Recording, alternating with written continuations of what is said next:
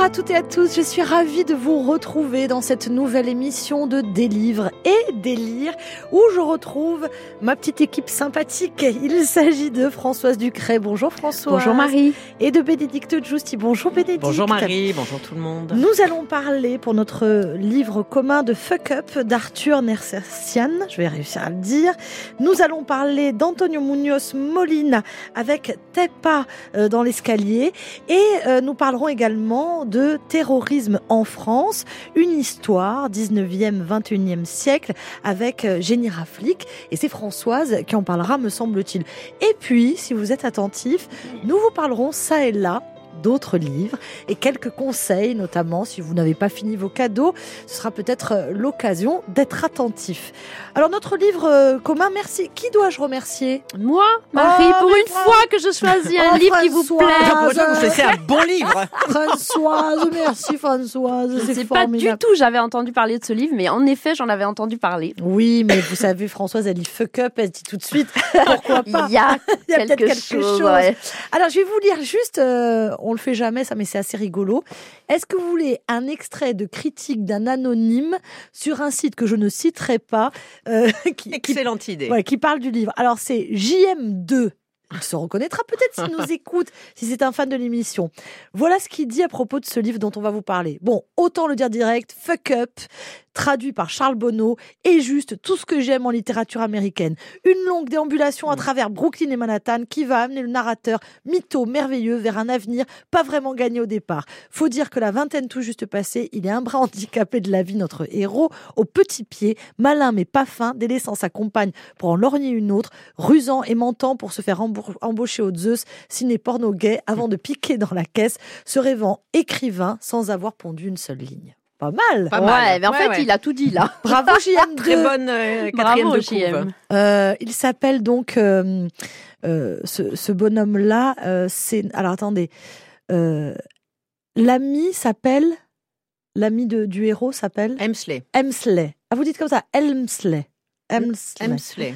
Euh, lui son, On ne le sait pas. on ne le sait pas. Il y a, a pas Je son nom. crois que c'est un anonyme ou j'ai raté, mais on- non, non, c'est un an- narrateur anonyme. C'est un narrateur anonyme. Oui, on ne sait jamais Euh, son nom. Moi, ce que j'ai aimé dans, dans ce livre, alors c'est vrai, euh, nous avons déjà lu des livres euh, sur euh, Brooklyn, euh, sur Manhattan, dans ces années-là, les années 90, on est habitué. Sauf que 80. là- ouais. 80. Ouais, Sauf que là, euh, moi, je trouve que on peut pas le quitter, ce bouquin, on peut pas le lâcher, et on se régale de bout en bout. Alors, c'est certainement dû au rythme, c'est ce que Mm. vous allez nous dire peut-être, euh, mesdames, mais on s'attache au personnage, et puis on n'a pas envie que ça s'arrête, et c'est du pur plaisir de lecture. Donc, Ouais. merci Françoise. Mais de rien, je vous en prie. Oui, vous avez raison, c'est du pur plaisir de lecture. Donc Arthur euh, Nersessian est un écrivain américain, donc né en 58. Il a Elle le descend grandi bien, Nersessian. euh, à Ouais. Brooklyn. Euh, donc Fuck Up est son premier roman qu'il a écrit en 1997 et euh, l'histoire en plus du roman est assez euh, intéressante parce que ça, donc ça a été son premier roman qui a été le premier titre publié dans une petite mai- maison d'édition underground Akashic Books. Et en fait le bouche à oreille a été tel que c'est devenu un roman un roman culte. Mais il a fallu attendre donc 2023 et l'excellente initiative donc des éditions de La Croisée. Donc une jeune collection hein, de littérature euh, étrangère qui existe depuis euh, 2000 2018 pour qu'on ait enfin la traduction de ce euh, de ce roman. Donc vous l'avez dit, traduit par euh, par Charles Bonneau. Donc voilà, l'intrigue tient à peu de choses. hein. On est au début des années 80 euh, à New York. Euh, le narrateur a 22 ans. Oui, c'est les années 80, vous Voilà. avez raison, j'ai Ouais. dit 90. Ouais. ouais. Il a, il est orphelin, donc il est assez seul, même s'il a une petite amie chez laquelle il vit. Donc il travaille comme ouvreur dans un cinéma, ce qui lui laisse beaucoup de temps pour lire. Et une fois qu'il a passé la serpillière pendant vidé les cendriers et réveillé poliment les papiers et les mamies qui somnolaient pour s'assurer que personne n'était mort, nous dit-il, il peut tranquillement donc se plonger dans la recherche du temps perdu, entre autres, et réfléchir à de vagues ambitions euh, poétiques.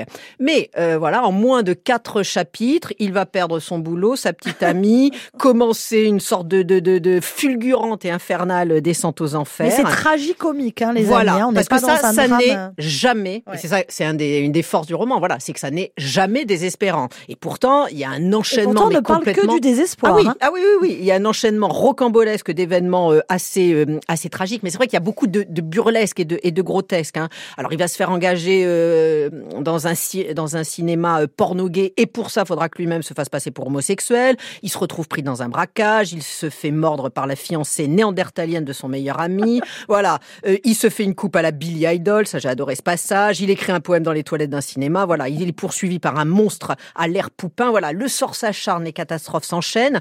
Tout est dans le Il y titre. aurait hein. beaucoup de l'auteur que ça m'étonnerait pas. Alors voilà, je ne sais pas quelle est la part autobiographique.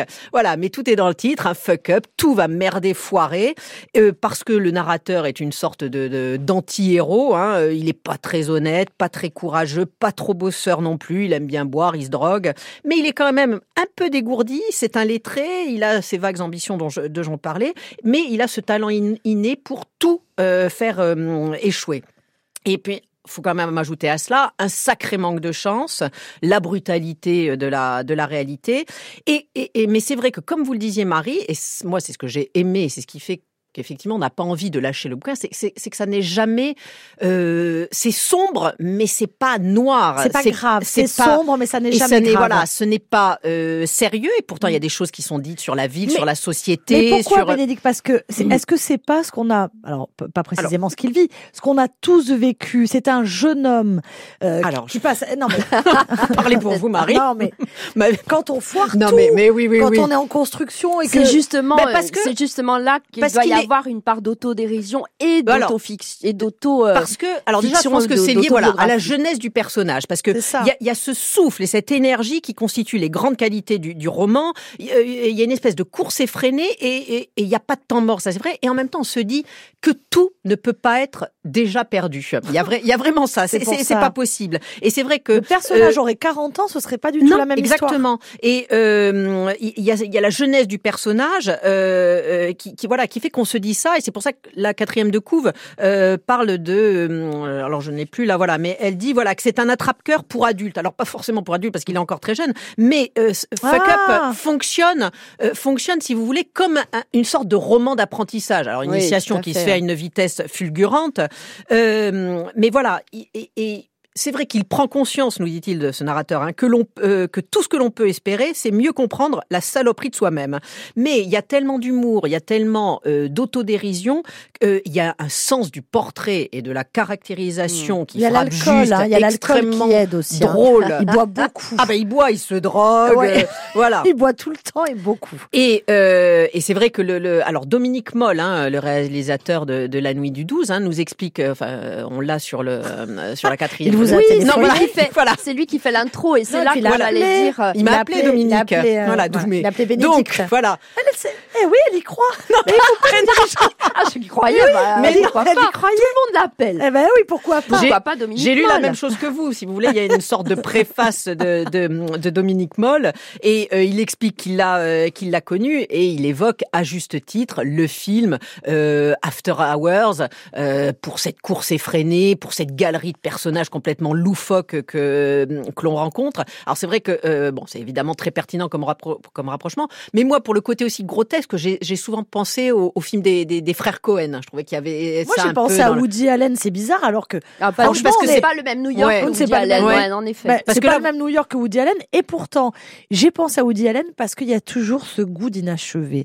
On passe, on effleure à chaque fois euh, les choses, on rate, on n'atteint jamais sa cible. Ouais. Voilà, il y a ce Ah oui, c'est foirage, ouais, à, foirage à gogo. absolu. Ouais. Et mais voilà, parce que là, c'est vraiment le New York poisseux, dangereux. Mais crasseux, Euh, voilà, il nous crasseux. dit où les rues sont sales et dures, les gens toujours amers et moches, toute la ville était malade et avait désespérément besoin de vacances. Voilà, c'est plutôt l'Amérique, euh, C'est enfin, le New York d'avant. euh, The Deuce, si vous avez vu cette excellente série Bien aussi sûr, écrite par sûr. David Simon et Georges Ouais. voilà.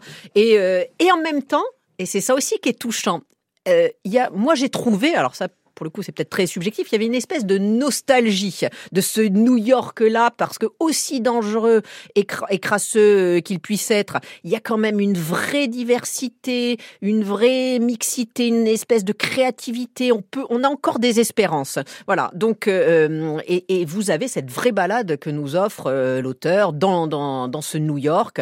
Voilà, un New York alors qui, est, qui, de a été, Village, qui a, été voilà tellement filmé. Mais c'est ça, oui, tellement filmé, fantasmé. Mais en fait, c'est le New York crade d'avant, euh, évidemment que ce soit maintenant le New York très policé et très touristique. Et, mais cette, ce New York-là, il était à la fois crade, dangereux, euh, mais il y avait aussi euh, dans l'East Village, ces, euh, ces poètes underground, il y avait, euh, il y avait euh, voilà, Jean-Michel Basquiat, il y avait Andy Warhol. C'est ce New York-là aussi dont il parle et dont lui, qui, qu'il arrive aussi à côtoyer par moments, quand euh, il se fait publier, par exemple, quand il écrit ce livre sur les chiottes, hein, il le dit lui-même, hein, il arrive à se faire publier la première fois, il C'est là que je trouve qu'on est, on est plus éloigné de Salinger que vous évoquiez, enfin la ah oui, non, c'est voilà, parce que moi après, avec la trappe même si j'ai aimé la trappe cœur, mais je veux dire, on est plus proche d'un euh, John Fante ou d'un Bukowski même que d'un ah oui, ah ouais, parce que voilà pour tout le côté et, euh, et ce côté justement autobiographique, il est parce que Dominique Moll, il le dit lui-même dans la préface, il le rencontre alors qu'ils étaient tous les deux ouvreurs dans un cinéma. Euh, donc, ce qui fait penser évidemment à ce premier métier euh, de notre héros. Euh, et puis aussi le fait que l'un des thèmes du livre, c'est aussi comment devenir un écrivain célèbre. Et donc, je suppose qu'il y a aussi beaucoup d'autodérision et certainement un livre donc autobiographique parce que parce qu'il y a ce désir sans doute chez ce jeune ce jeune homme qui travaillait dans et qui est lui-même Arthur Nersesian qui travailler dans ce cinéma, de devenir écrivain. Euh, donc voilà, c'est pour ça que je trouve que l'autodérision, elle vient certainement du fait que ce soit très autobiographique et donc du coup assez drôle parce que c'est un regard sur lui-même aussi, euh, euh, sur le futur écrivain qu'il veut être. Et puis, et donc on l'a dit, euh, euh, il y a aussi euh, cette description du New York des bars où, où, on trouve des réfugiés de tous les pays de l'autre côté du rideau de fer. Ça aussi, c'est une description assez nouvelle, je mm. trouve, hein, qu'on n'avait pas souvent dans, dans les livres. et puis, il y a aussi, en effet, ces références à, à, ce film culte After Hours de de, de, Scorsese avec euh, le merveilleux Griffin Dune, dont vous vous rappelez, je suppose. Hein. Euh, et lui écrit je suis venu à New York pour les cafards, la saleté, les agressions, les odeurs nauséabondes, la violence et, ah oui, les loyers astronomiques et la surpopulation, sans oublier les hivers sibériens et les étés caniculaires. ça, c'est une jolie description donc de New York. Quant au métro, c'est le merveilleux soulagement lorsqu'on arrive sain et sauf à destination. Euh, donc dans ce livre euh, qui parle aussi d'amour, hein, mine de rien, puisque euh, on va pas dire la fin, mais ça va être un peu l'amour qui va qui va le qui va le sauver. Je sais pas si on peut ah, parler de fin vraiment. Non, de début. Oui. Non, mais. La, la... Mais moi, c'est la seule réserve. Voilà, Comme j'ai appelé Dominique, je vais appeler Arthur et lui dire de supprimer les trois derniers paragraphes. voilà, ça, ça, j'aime. Mais je très didactique, Capillan, tout ça, ça marche pas. Donc ça, je vais l'appeler. Bah, il fallait dire aussi qu'il s'est sauvé, peut-être parce que c'est autobiographique. Donc, euh, bon, on avait un peu peur pour lui, du coup. Euh, ce qui est intéressant aussi, c'est toutes les punchlines, évidemment, tout au, ah long du livre. C'est très drôle. Euh, il y a ce Sergueï, là, je sais pas si vous vous rappelez, euh, dont il dit, après avoir passé le plus clair de sa vie de l'autre côté du rideau de fer, euh, avait dû lui donner le goût des pulsions sexuelles totalitaires. Donc ce genre de, punchline, donc c'est tout à fait drôle. Euh, et, en effet, c'est un merveilleux livre où on peut se... se et vous l'avez dit, euh, Marie, on ne peut pas le lâcher. Donc c'est vraiment un page turner. C'est une fausse nouveauté, mais une vraie découverte Alors, de l'année 2023. En effet, parce qu'il faut dire, comme vous l'avez dit, que le, livre est sorti en 97, jamais traduit en France, et les éditions La Croisée, genre, je ne sais pas comment ils ont et alors ça a été un succès de, folie, hein, oui, un livre, livre culte. Euh, Il faut dire qu'il y a beaucoup de, de, livres de littérature américaine à redécouvrir, hein, visiblement, ça n'en finit jamais. Mais c'est vrai que c'est pour nous quand il, y a il y a comme ça euh, une, un roman qui raconte une multitude de péripéties. À un moment donné, il y a toujours un, un trop plein ou au contraire une petite baisse de régime. Et là, là, je trouve qu'il n'y en a pas. Le rythme est parfait. Ouais. Mais sur depuis euh, qu'a- 340 pages, Depuis qu'a fait notre rare. ami, qu'a fait Arthur euh, Il a écrit d'autres romans. Ouais, et qui Ouais. ont rencontré un Je succès. ne sais pas.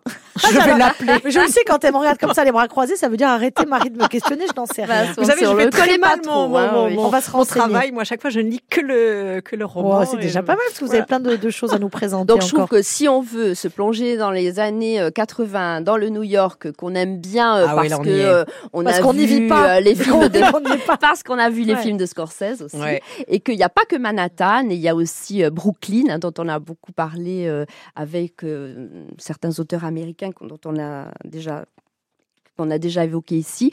Donc je trouve que c'est un, un bon livre pour se replonger dans cette dans cette période voilà. Et alors, est-ce que euh, on lirait pas un petit extrait, Alors, on peut en lire un?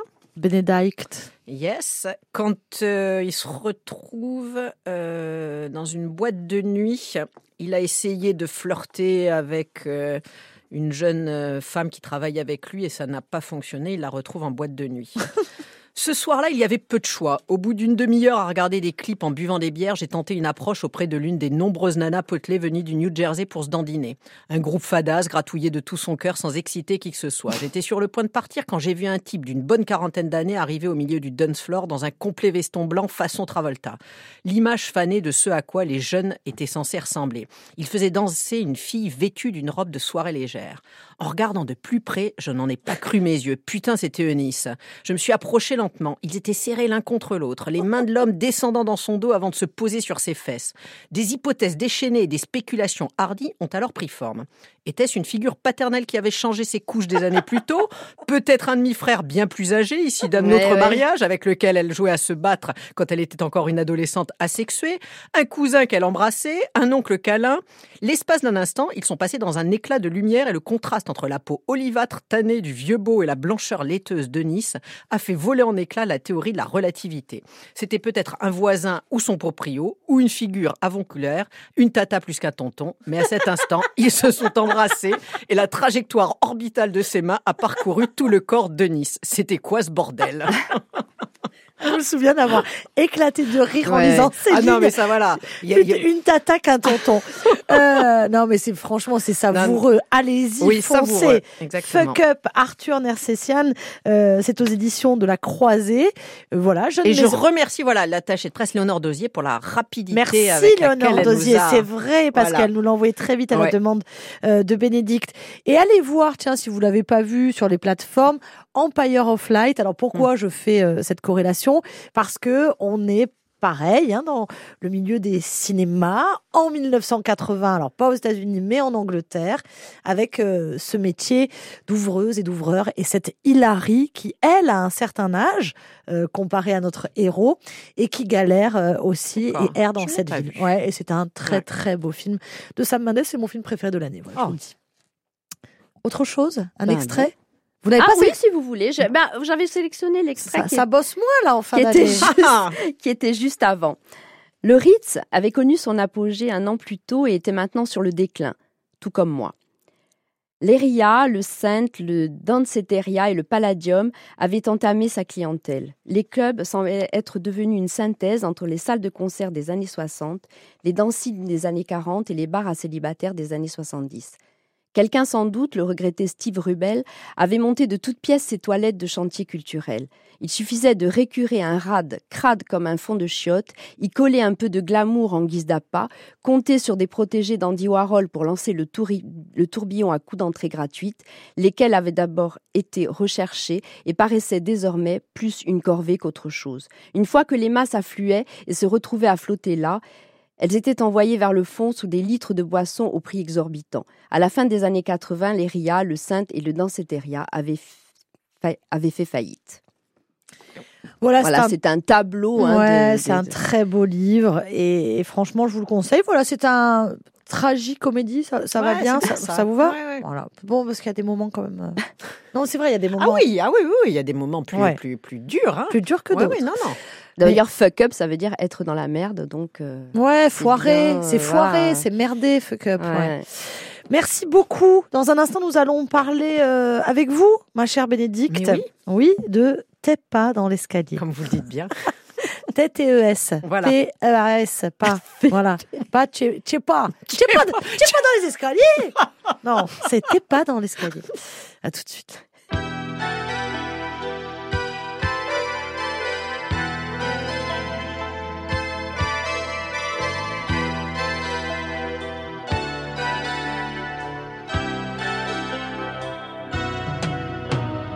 Destinés, on était tous les deux destinés à voir nos chemins se rencontrer, à s'aimer sans demander pourquoi, toi et moi, destinés, inutile de fuir ou de lutter, c'est écrit dans notre destinée.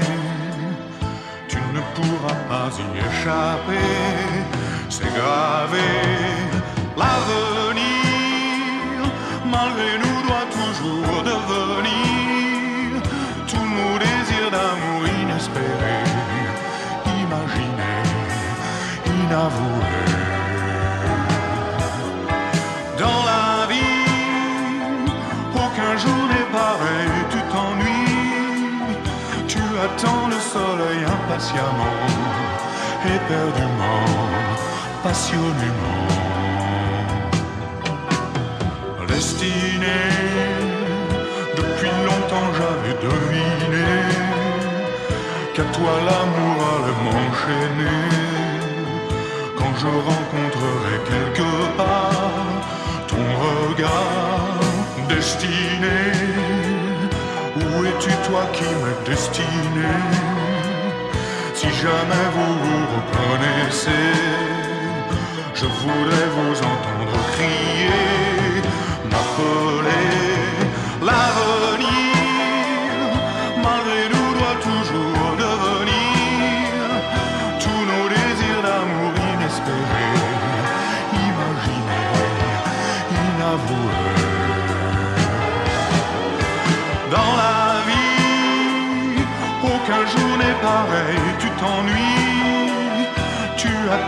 soleil impatiemment, éperdument, passionnément.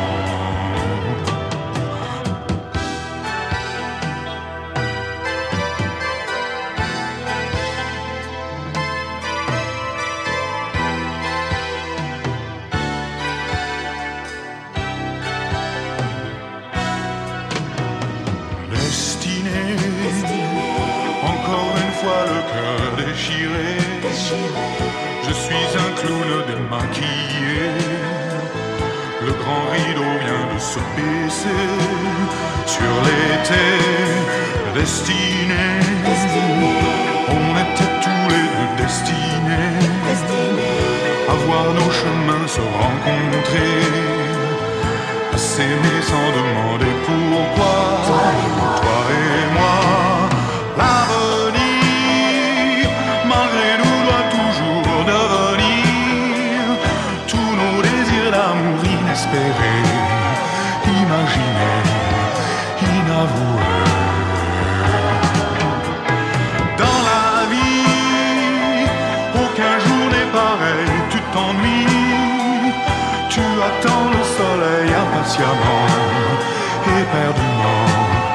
Passionnément. Destiné, on était tous les deux destinés à voir nos chemins se rencontrer à s'aimer sans demander pourquoi. Toi et moi, destinés,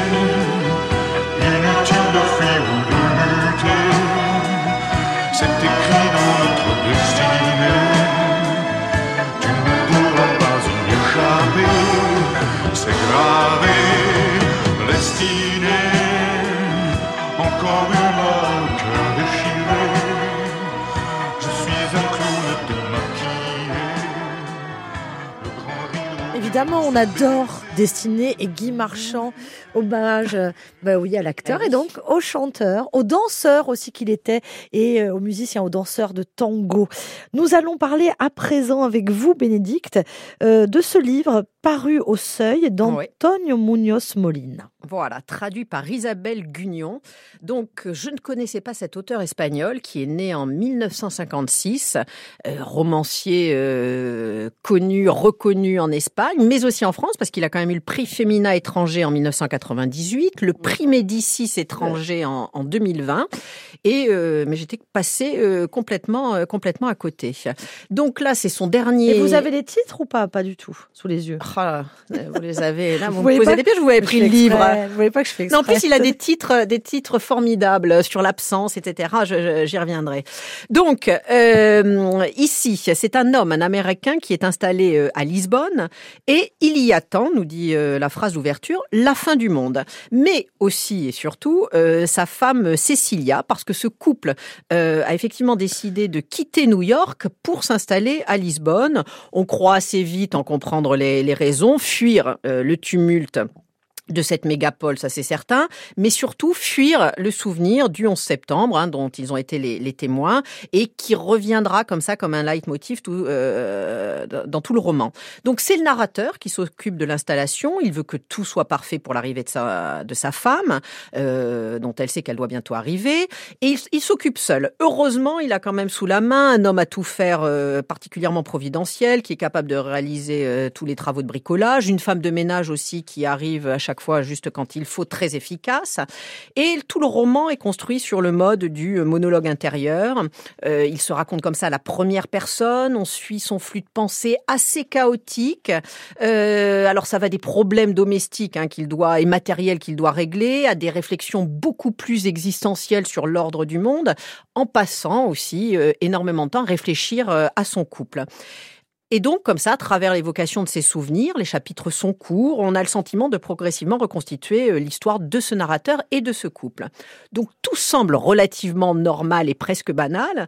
Et puis, progressivement, il y a des, des, des éléments qui vont venir créer de, de, de légères fêlures dans cette normalité. Tout d'abord, quand même, sa femme Cécilia, hein, euh, dont il ne cesse de dire qu'elle va bientôt arriver, mais le fait est qu'elle n'arrive pas. Euh, il y a d'autres éléments qui viennent perturber le lecteur, euh, notamment l'évocation du vacarme des, des, des avions dont il dit qu'il n'avait pas pris euh, conscience. Ces mêmes bruits d'avions qui ont très longtemps donné des cauchemars à Cécilia.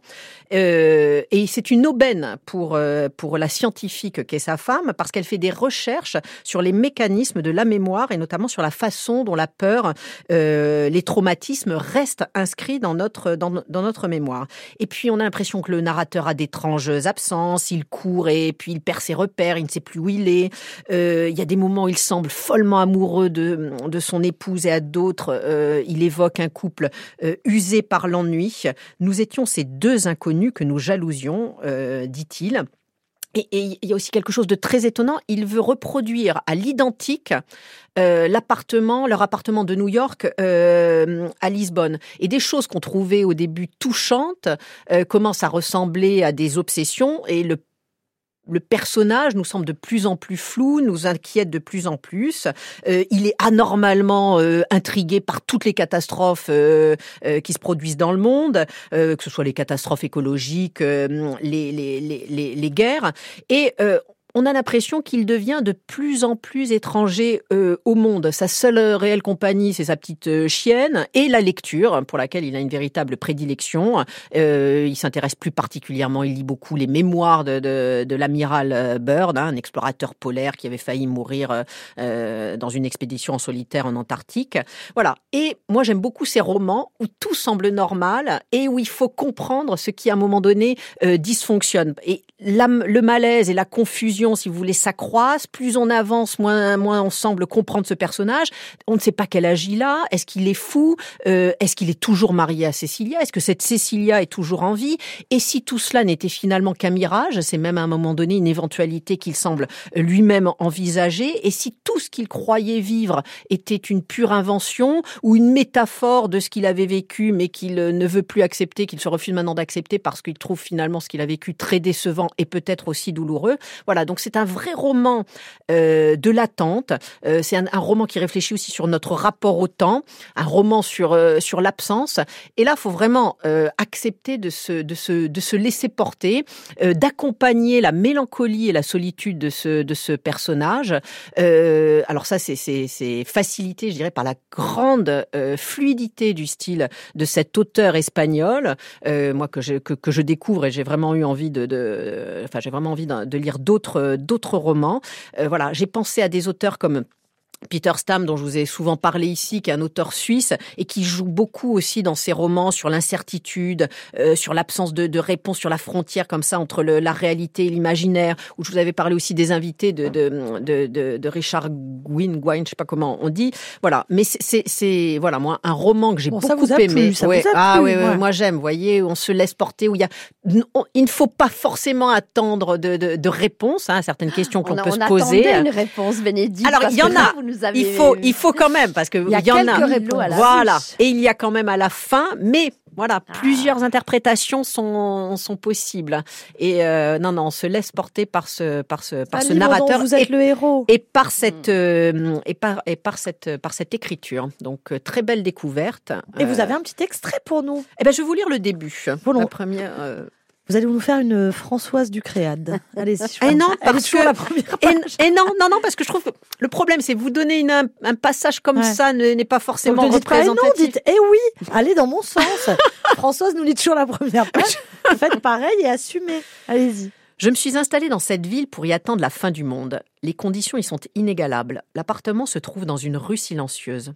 Du balcon, on voit le fleuve au loin. On le voit aussi de la petite terrasse de la cuisine qui surplombe des jardins et des balcons, à l'arrière des immeubles de la rue contiguë et des belvédères avec des balustrades en fer forgé où du linge ondule sous la brise. Au bout de la rue, au-delà du fleuve, fleuve pardon, s'étend la ligne des collines de l'autre berge et le Christ aux bras ouverts qui semble vouloir prendre son envol. En Sibérie, il règne à présent des températures d'une quarantaine de degrés. En Suède, alimenté par une chaleur sans précédent, le feu dévaste des forêts situées au-delà du cercle polaire arctique. En Californie, des incendies auxquels on donne des noms, comme pour les ouragans des Caraïbes, ravagent depuis plusieurs mois des centaines de milliers d'hectares. Ici, les journées débutent dans la fraîcheur et la sérénité. Chaque matin se lève une brume humide et très blanche que le soleil transperce peu à peu et qui apporte en amont du fleuve l'odeur intense de la mer. Les hirondelles sillonnent le ciel et volent au-dessus des toits, comme dans les matins frais des étés de l'enfance. Une fois Cécilia, arrivée, je serai comblée. La fin du monde est probablement déjà amorcée, pourtant elle semble encore loin d'ici. Ah, pas mal. Pas facile à lire. euh, oui, j'ai non, j'ai juste beaucoup, j'ai beaucoup bafouillé. Non, non, c'est pas vous. c'est- Non, c'est pas vous. C'est pas facile. Non, je, je l'entends. C'est pas non, facile. mais il y a une, c'est moi qui ai fait. Non, non, c'est moi qui l'ai mal lu. Pas- euh, ouais, non, surtout que je vous parle de la fluidité du Il y a quelque chose qui. Ah, emporte. Une fois Cécilie arrivée, je serai Oui, c'est moi. Non, vous, C'est moi qui. Non, c'est non, vous. c'est moi qui, C'est vous, vous hein. êtes nuls. Fuck up. Fuck up. Non, pas du tout. Non, non, c'est beau. Et c'est paru au seuil, on a dit. C'est hein. paru aux éditions du Seuil. Vous avez autre chose à nous dire Est-ce que vous voulez le garder comme un petit bijou, un petit cadeau, un petit présent pour nos auditeurs un petit peu plus tard Ah bah ça c'est vous qui dites ça, c'est vous, c'est vous qui donc, faites. euh, Gardez-le. Mais, je veux, je, je veux en Ah, dire non, un mot. Alors ça, c'est sûr qu'on va en Voilà. parler. Ça, c'est sûr qu'on va en parler. Juste pour vous donner envie, euh, une maison d'édition propose euh, de rééditer avec une nouvelle traduction Oui. des grands classiques. C'est de toute beauté l'objet et Ouais. absolument dingue. On vous en dit pas plus. Voilà, on vous le dira tease. après. On tease. Et puis on retrouve Françoise dans quelques minutes qui va nous parler d'histoire Et de terrorisme. et de terrorisme. Pas drôle. Alors moi, je, je vous parle en deux mots, si vous le permettez. Je le fais jamais, mais là, je le fais parce que la vie, euh, voilà, a fait que j'ai dû lire une thèse. Ah, Oh. Les gars, c'est pas Oh là rigolo au là. départ. Pauvre de moi. Tombe sur mon bureau la thèse d'Anchou Saint-Piétraire. Qu'est-ce Ah, que je fais Je le connais un peu. Eh ben, je la lis. Je la lis puisque je le connais. Et je me dis, ça va être terrible. Ah oui, d'abord, je lui dis, mon Dieu, mais je vais pouvoir réussir une thèse par, euh, par bleu. Ah ouais. Voilà. Ça s'appelle La Corse, mythe fondateur et imaginaire national. Pas sexy non plus, le titre. 19e, 20e siècle, c'est paru chez Albion. Et alors là, les gars, offrez ce livre. Mm. Parce que c'est absolument génial. C'est quoi euh, l'identité nationale? C'est quoi Ouais. l'âme corse? Voilà, que des questions qu'on peut se poser. Ici, dans ce livre, c'est hyper documenté à travers une iconographie absolument géniale qui est euh, vachement bien mis euh, en œuvre par Albiane, par l'éditeur. Euh, c'est euh, très recherché. L'écriture est littéraire. On sent que le gars, bah, il aime Est un écrire. lecteur. Il aime écrire Ouais, en. Il aime écrire. Ouais, il ouais, sait écrire et c'est un lecteur. Et franchement, c'est super. Alors, on va retrouver de grands, évidemment, de grandes figures, des héros, que ce soit Saint-Pierre ou encore Paul ou encore Napoléon et d'autres, hein, Jaffer et encore plein, plein de héros, puisqu'ils vont contribuer à construire cette identité nationale et, les... puis on va se servir aussi euh, de ces héros pour construire cette identité. Donc c'est passionnant et c'est jusqu'à nos jours. C'est un travail franchement d'historien euh, qui décoiffe. Ça a été réalisé en 2015 et puis évidemment revisité, reconstruit pour pouvoir être publié aujourd'hui Mm. par euh, la maison Albiane. Donc bravo Ange Toussaint-Piétré à ac- à acheter ce livre, La Corse, mythe fondateur et imaginaire national.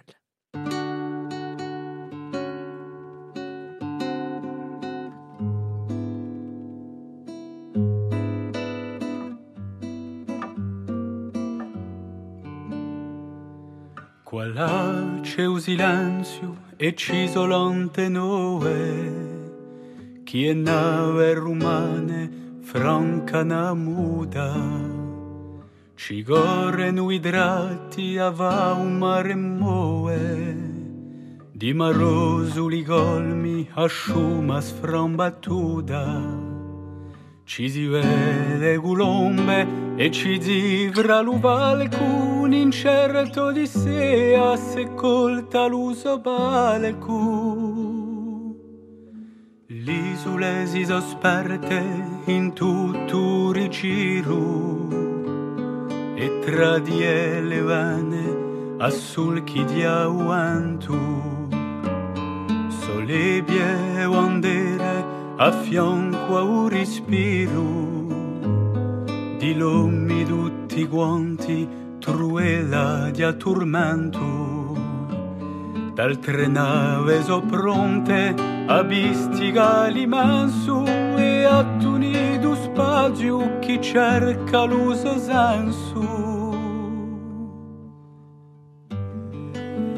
Allor lui è gustere soppisate le vele. E alla facca di ammane luce na posso alla leva aspettano e ucciate di quello un po' crede Telulisia eternu u vogu jazoskarba E bilenu rimossu chi con lo e corre. Tra i pedra manzate sotta i buetti ed ore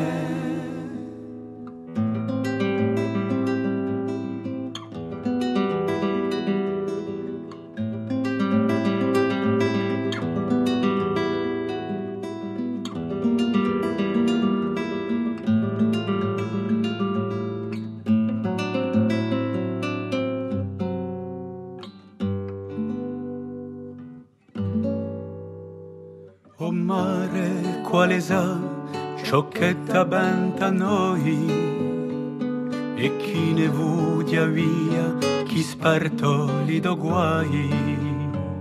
Romani e genuesi e fenigiani eroi, so tutta di umiladi in la morte oramai. Su mare ghipparia una spada ritrosa se ne iagia in gloria e mutu si riposa. Al di là di Asaeta c'è a pace chi dura e chi dura i vola e chi entra in lueru. Umor sui usole e quello ia gudrura. Barattano e ombre tra un che un eru. So di Genera e Pula, oramai i gumbugli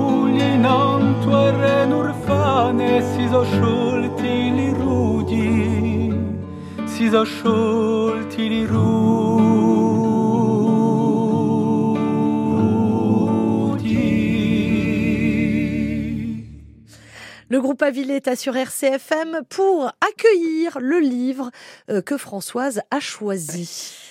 Alors, Terrorisme en France, une histoire du 19e au 21e siècle. C'est Jenny Raflick, qui est professeur d'histoire des relations internationales contemporaines à l'Université de Nantes, euh, qui a travaillé beaucoup sur ces sujets, beaucoup sur les questions de sécurité, de défense et, de terrorisme.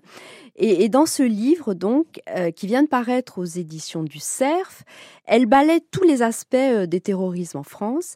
Euh, et il est vrai que la France entretient un rapport euh, tout à fait particulier avec les, les terrorismes, hein, on peut le dire. D'abord parce que c'est peut-être le seul pays, dit-elle, au monde à les avoir tous connus sur son sol, que ce soit nationaliste, anarchiste, islamiste, d'extrême gauche, d'extrême droite, ou même celui de la, de la résistance. Et, et, et d'ailleurs, c'est le c'est la France même qui a inventé le mot euh, à la fin euh, du XVIIIe siècle avec Robespierre et la Terreur en, en 1793 donc. Euh, mais cependant, même si c'est un, un, mot qui est beaucoup utilisé depuis très longtemps, eh bien, elle avoue qu'il n'est pas si facile aujourd'hui de le définir, ce terme de terrorisme. Et on l'a bien vu dernièrement, alors ça c'est hors livre, mais dernièrement avec le Hamas, on l'a bien vu, certains pays euh, dans certains pays, il est classé comme terroriste, dans une trentaine de pays, mais euh, il n'est pas classé euh, comme terroriste euh, euh par la Chine, la Russie, le Brésil, la Norvège, par exemple, et l'Iran, évidemment. Donc, Jenny Raflick, elle prévient d'emblée que, que, cette définition, eh bien, elle, va renvoyer à de vieux débats euh, à propos desquels il n'y aura jamais d'accord, bien sûr. Euh, où est la frontière avec la violence politique, par exemple? Elle pose la question parce que euh, la violence politique n'est pas forcément du terrorisme. Il y a aussi l'assassinat politique, le terrorisme aveugle. Tous ces mots donc qu'elle qu tente de définir et qu'elle qu essaie de, de baliser donc dans, dans ce livre. Euh, elle raconte aussi l'origine du terrorisme tel qu'on le connaît à la fin du 19e siècle, notamment avec les anarchistes euh, qui étaient exilés en France. Et d'ailleurs, ils viennent de toute l'Europe à cette époque-là et ils se rencontrent euh, jusque à, à, Action Directe. Alors il y a un chapitre sur euh, sur les Français qui sont ciblés à l'international. Il y a un chapitre sur le régionalisme. Euh, donc pour lequel j'ai été assez un peu plus attentive, disons, que les autres, parce que ça nous intéresse au premier chef. Elle montre comment la violence bretonne, basque ou corse n'est en fait qu'un mode d'action parmi d'autres, euh, puisqu'il y a aussi le militantisme politique et social, mais aussi culturel. Et puis, euh, dans ce terrorisme-là, régionaliste, il n'y a pas de volonté de chaos, comme on a pu le vivre dernièrement avec le terrorisme islamiste, mais plutôt la recherche de l'adhésion de la population. Et c'est ça qu'elle note principalement. Elle cite d'ailleurs Olivier Grenouillot, qui est historien et qui est son mari. Euh, au XIXe siècle, c'est autour de la langue que s'amorce un processus de radicalisation. Le régionalisme, donc, en fait, euh, dans les provinces françaises, euh, et donc en Corse particulièrement, euh, le, le Partido Gorso d'Azione de 1922 se transforme en 1926 en Partido Gorso autonomiste. Et puis, euh, et puis entre les deux guerres, euh, euh donc il y a, euh, il y a euh, une parenthèse, hein, notamment avec la tentation pendant la deuxième guerre mondiale de, de l'irrédentisme. Et puis on arrive assez vite aux années 70 où elle montre combien ce phénomène, qu'il soit en France ou qu'il soit partout dans le monde, eh bien, c'est quand même un processus euh, très très mondial euh, des années 70 parce que euh, la décolonisation est au cœur évidemment de ce terrorisme, euh, aussi bien au Vietnam qu'en Afrique. Et, euh, et elle montre aussi combien en France, au milieu, au cœur de ces revendications, il y a aussi l'écologie. Et notamment, elle parle de, de, l'affaire des bouts rouges. Et puis, il y a un chapitre aussi sur le contre-terrorisme et notamment le SAC. Euh, et puis, euh, évidemment, elle en arrive à aujourd'hui au terrorisme islamiste, qui, dit-elle, émerge à partir euh, de la fin des années 70 et, et dont elle évoque toutes les formes et les origines. Et puis, euh, et puis à la fin du livre, elle s'intéresse aux réponses de l'État euh, qui a développé euh, plusieurs doctrines de contre-terrorisme, sanctuarisation euh, du territoire, intransigeance, négociation, législation, prise en charge des victimes. Tout ça donc tente à à éradiquer le, le, le terrorisme. Mais vous l'avez bien compris, on ne peut pas être efficace à 100%. C'est donc un livre très très complet euh, et puis euh, tout à fait euh, d'actualité bien sûr, qui réalise une synthèse très très intelligente et très documentée. Donc je vous le Pourquoi conseille. pas? Ouais. Je vous le conseille. Une histoire du terrorisme, c'est c'est plutôt assez euh, rare, hein, quelque chose qui soit vraiment très très actuel comme comme ce livre-là. Hmm. Ouais, je, ah, des- euh, je, je sais pas, ça me laisse. euh, il faut, il faut que. Non, non, non, non, ça m'intéresse, mais je suis assez, euh, assez étonnée qu'elle regroupe tous ces terrorismes et, Ouais, ouais. et je, je, voilà, je demande à, à lire et à voir. Bah oui, c'est un mot qu'on utilise Ouais. aussi bien pour les terrorismes euh, d'extrême droite que oui, d'extrême euh, gauche, pour le Oui, mais crime aussi. Crime aussi, c'est un mot qu'on emploie. Donc, je suis assez curieuse de, de voir ce qu'elle nous dit. Euh, redonnez-nous le, le titre et, terrorisme en France, une histoire 19e, 21e siècle, et c'est paru chez aux éditions du Cerf. aux éditions du Et Cerf. c- tout dernièrement, c'est Ouais. tout à fait récent. Merci beaucoup, Françoise. On se quitte avec le petit cadeau. Oui. Alors, les euh, je vais vous parler de la collection Littéra des éditions Gallmeister, qui, euh, depuis cette année, hein, me semble-t-il, euh, se propose en fait de- des- enfin, propose d'offrir de nouvelles traductions des grands classiques de euh, la littérature mondiale hein, et puis tout genre euh, confondu. Euh, ils ont déjà proposé une retraduction de- donc, des aventures de Tom Sawyer. Il y a eu Orgueil et préjugés de Jane Austen. Ah, mais je l'ai, le, celle de Tom, Tom Sawyer. Mais Ah je suis bon? bête. Mais oui, bien sûr. Et là, moi, je viens vous parler, euh, enfin, vous parler, non, hein, parce que je, je, je l'ai pas relu vite fait comme ça pour. Vous avez euh, pas pour- le temps. C'est aussi un coffret Il y comme Oui, Il y a eu donc, euh, il y a une très belle retraduction des frères Karamazov, donc la nouvelle traduction d'Emma euh, Lavigne, donc euh, les frères Karamazov de Dostoïevski. Alors, il faut, vous avez raison, hein, c'est un très bel, euh, un très bel objet. Euh, vous avez comme ça deux, euh, deux, romans, le livre étoilé dans un joli euh, coffret, et moi, j'ai juste envie de dire qu'il faut absolument lire les frères Karamazov et ne pas avoir peur et des 1200 pages et du fait que c'est écrit par euh, hein. On a d'abord avec les frères Karamazov un vrai polar, mais un vrai polar. Hein. Alors évidemment à la fois social, mais existentiel, métaphysique et même euh, psychanalytique. Euh, avec la famille Karamazov, vous avez à peu près euh, toute la condition humaine qui est représentée. Le pire y côtoie euh, le sublime. Et là, j'ai recommencé à le, à le lire. Vous avez été je- obligé d'arrêter, à vous Non. forcer. à non, mais je ouais. vous, je vous assure que ce n'est pas difficile. Je déconseillerais, comme Ouais. je vous disais, par exemple, les carnets du sous-sol. Enfin, je les déconseillerais, non, mais c'est Ouais. beaucoup plus ardu. Le, le, Moi, je les- sais pas, je sais plus quoi dire parce que moi, j'ai- le dans la collection, donc j'ai le, le. Mark Twain. Enfin, Oui. il y en a, je sais plus s'il y en a deux ou trois. Ouais. Donc c'est c'est c'est de la littérature jeunesse, hein, Oui, aussi. hein. oui, oui, oui. Ben, c'est c'est pas si simple. Non, mais ça, ça peut être, ça peut être. Mais je vous assure que moi, le, le- les frères Karamazov, entre les Ici, voilà, les, Bon. euh, vous, vous, vous, euh, vous plongez dans cette famille euh, complètement dysfonctionnelle euh, et Ouais. Enfin, vous auriez pu laisser le papier et le nœud pour moi. Je, je comprends pas. Ouais, a et le cadeau ils ont vraiment réussi quelque chose de très beau parce que l'objet, voilà, Ouais. euh, beaucoup plus euh, moderne dans le, le coffret, de très belles couleurs. gros que dans la Pléiade. C'est très, Ouais. la, la- la- voilà, euh, la lecture est très agréable. Voilà, c'est beaucoup plus agréable oui, qu'un âges, Pléiade. c'est important. Voilà. C'est écrit gros, vous pourrez lire sans mettre vos lunettes. Non, non. Non, Non, et puis c'est c'est pas bête parce que la page est coquille d'œuf Oui. avec l'écriture l'encre, voilà, qui est d'un noir un peu marron ça n'agresse pas ça l'œil. n'agresse pas l'œil, c'est très bien. Et il va y avoir euh, en 2024, moi j'ai surtout retenu voilà la, la retraduction de, enfin une nouvelle traduction des Hauts de Hurlevent. Eh ben, bien Alors ça, sûr. voilà, ça je Mhm. vous en parlerai euh, très très certainement. Mesdames, merci. Ah bah d'accord. Merci. merci. Merci. Marie. Non, mais on vous, Ouais. on vous a trouvé un peu brutal. D'habitude, vous êtes plus chaleureuse. Oh, mais pardon, mais je vous embrasse très fort. Je vous remercie. Merci pour Voilà. votre fidélité. C'est Doumé Mourati, l'immense, qui réalisait cette émission. À bientôt. Pour toutes les guerres qu'on s'est faites, des fêtes, sans foi dans nos têtes par tous les temps, les vents, tous les cerfs-volants, envoyés, envolés, les ailes arrachées obstinément.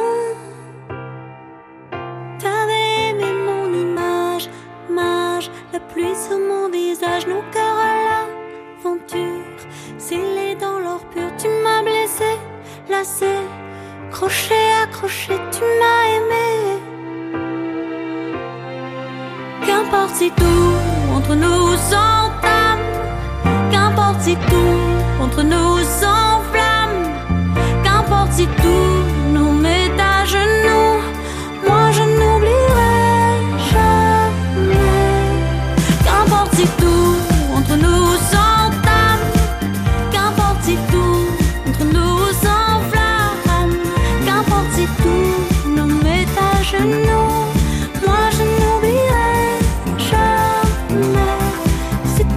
C'est écrit comme